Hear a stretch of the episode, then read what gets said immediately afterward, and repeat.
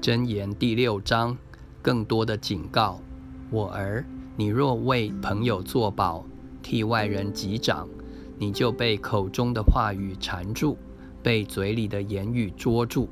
我儿，你既落在朋友手中，就当这样行，才可救自己。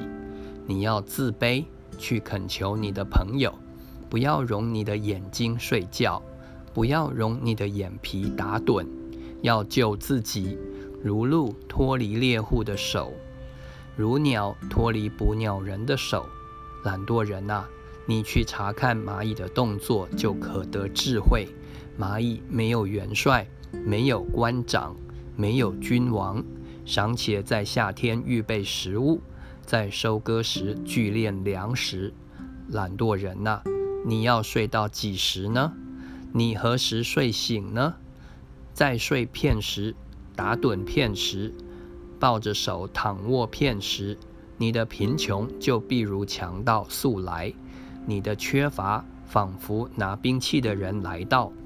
无赖的恶徒行动就用乖僻的口，用眼传神，用脚示意，用指点画，心中乖僻，常设恶谋，布散纷争。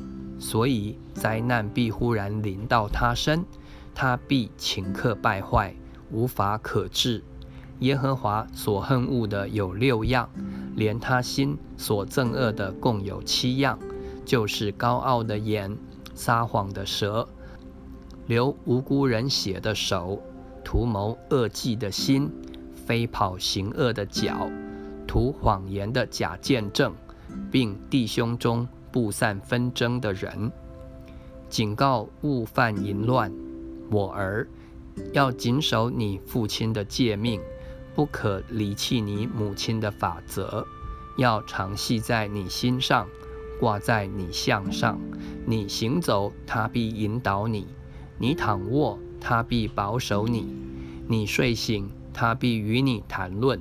因为诫命是灯，法则是光，训诲的责备是生命的道，能保你远离恶妇，远离外女谄媚的舌头。你心中不要恋慕她的美色，也不要被她眼皮勾引，因为妓女能使人只剩一块饼，淫妇猎取人宝贵的生命。人若怀里地火，衣服岂能不烧呢？人若在火炭上走，脚岂能不烫呢？亲近邻舍之妻的也是如此，凡挨近他的，不免受罚。贼因饥饿偷窃充饥，人不藐视他；若被找着，他必赔还七倍，必将家中所有的尽都偿还。